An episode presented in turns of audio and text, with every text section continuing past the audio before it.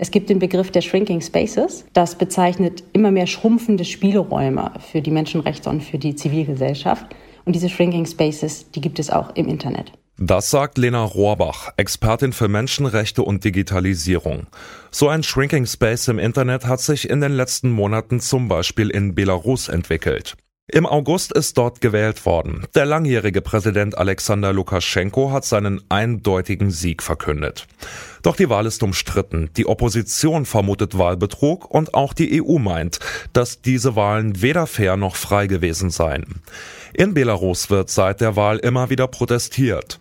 Natürlich nutzt die Protestbewegung das Internet und Apps, um sich zu organisieren. Die Regierung versucht das mit Internetsperren zu verhindern.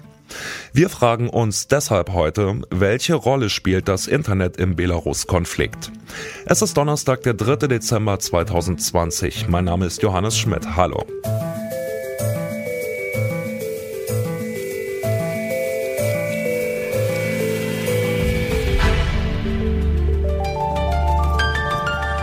Zurück zum Thema. Seit 1994 ist Alexander Lukaschenko in Belarus an der Macht.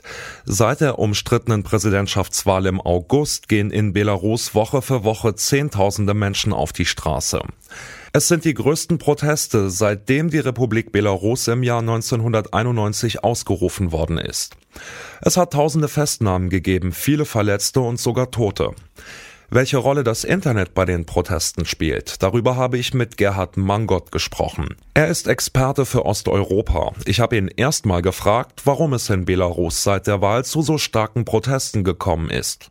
Nun, Lukaschenko hat nach den Wahlen sicherlich zwei entscheidende Fehler gemacht, um die schon davor sich rudimentär entwickelte Protestgesellschaft zu mobilisieren. Zum einen hat er geradezu schamlos reklamiert, die Wahlen mit mehr als 80 Prozent gewonnen zu haben, was völlig unglaubwürdig war, selbst für jene Leute in Belarus, die noch Sympathien für Lukaschenko hatten. Und zum Zweiten ist er in den ersten Tagen nach dem Wahltag mit brutaler Polizeigewalt gegen Demonstranten vorgegangen. Das hat erst dazu geführt, dass der Protest in Belarus zu einem Massenprotest geworden ist. Jetzt spielen beim Kampf um die Demokratie in Belarus ja auch digitale Tools eine wichtige Rolle. Die Demonstranten nutzen das Internet zum Beispiel, um sich zu vernetzen, weshalb die Regierung das Internet immer wieder lahmlegt. Wie wichtig sind denn nach Ihrem Eindruck die neuen Technologien für die Protestbewegung in Belarus? Sie sind ungemein wichtig, weil die Opposition ja kaum andere Medien zur Verfügung hat, um ihre Positionen bekannt zu machen und den Protest zu mobilisieren. Zwar versucht die Regierung um Lukaschenko immer wieder die Internetkommunikation zu bremsen, einzuschränken oder gar ganz zu unterbinden. Aber das gelingt eben nicht, weil es sehr viele Kanäle gibt, Internetkanäle wie etwa Telegram oder Twitter, um diese Mobilisierung weiter voranzutreiben. Und das ist auch das, was diese Bewegung am Leben erhält. Hätte sie diese Kanäle nicht, dann hätte sie keine Möglichkeit, untereinander zu kommunizieren und die einzelnen Protestmaßnahmen zu koordinieren. Also die Regierung versucht natürlich, das Internet in den Griff zu kriegen oder unter Kontrolle zu bringen. Ähm, werden diese Versuche erfolgreicher? Schafft man es der Demokratiebewegung da quasi das digitale Wasser abzugraben?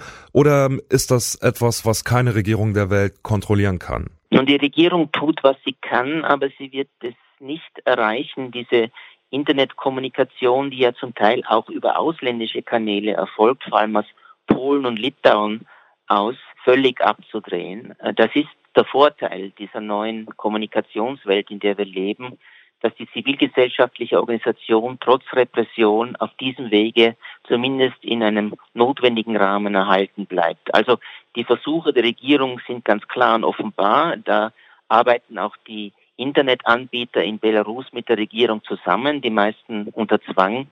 Aber das Ziel, äh, diese Kommunikation völlig lahmzulegen, das wird die Regierung nicht erreichen. Auch wenn Regierungen das Internet wohl nicht komplett kontrollieren können, ist es für Aktivistinnen und Aktivisten ein großes Problem, wenn Regierungen den digitalen Raum sperren. Was Aktivisten dann tun können, das habe ich Lena Rohrbach gefragt. Sie arbeitet für Amnesty International. Wir haben sie vorhin schon mal kurz gehört. Es gibt verschiedene Umgehungswerkzeuge. Dazu gehören zum Beispiel VPN-Verbindungen oder auch das Tor-Netzwerk. Dies ermöglichen sowohl eben zensierte Seiten aufzurufen, als auch sich selber zu schützen, indem man sich, äh, soweit es eben geht, anonymisiert. Wichtig ist, dass diese Werkzeuge in diesen Ländern dann auch zur Verfügung stehen. Und häufig ist es eben so, dass aufgrund dessen, dass sie ermöglichen, sich zu anonymisieren und Zensur zu umgehen, die dann auch in den Ländern kriminalisiert werden. Zum Beispiel in Russland, zum Beispiel in Belarus oder zum Beispiel in China. Mit einem VPN-Server, wie ihn Lena Rohrbach beschreibt, kann man anonym im Internet unterwegs sein. Wenn man nach Belarus schaut, ist das Beispiel für eine solche Software Psyphon.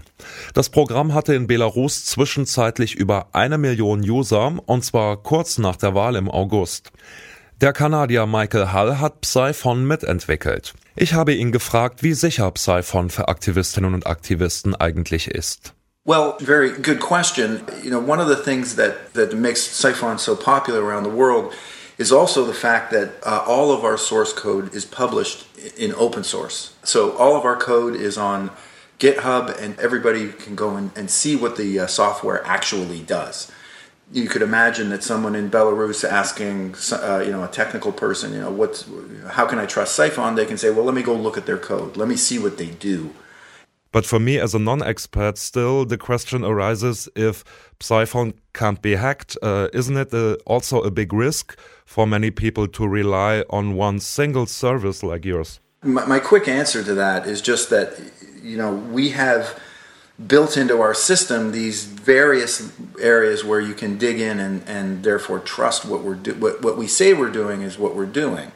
That's all we can really do. But let, let's let's also look at the reality which is you know when when your internet is cut off a lot of people download a lot of different software. And, and in many ways what you bring up is, a, is an extremely important point because there could be bad actors out there and they're not publishing their code and they're not they don't have you know over a decade of experience helping people around the world. We don't we don't track any uh, users. We don't keep any ip addresses that would that would be used to help identify users.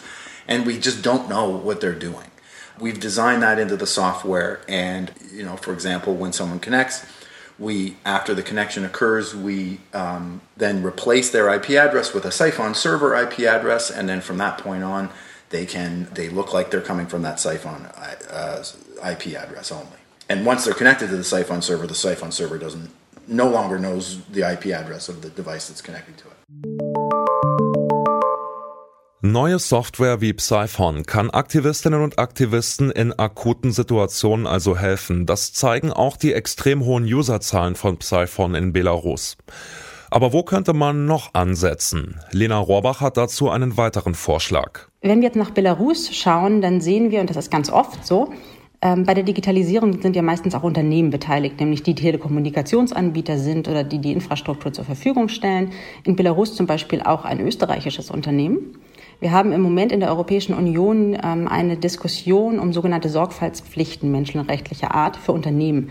Das heißt, dass Unternehmen auch ihre Geschäftstätigkeiten, auch im Ausland, darauf prüfen müssten, ob die zu Menschenrechtsverletzungen beitragen und das dann gegebenenfalls abstellen. Ich glaube, dass zum Beispiel das Thema Belarus und die Tatsache, dass da ein österreichisches Unternehmen involviert ist, zeigen, wie wichtig es ist, dass Unternehmen auch eine menschenrechtliche Verpflichtung bekommen. Die Digitalisierung hat also nicht nur neue freie Räume geschaffen, sondern auch einen weiteren Bereich, in den Regierungen eingreifen können.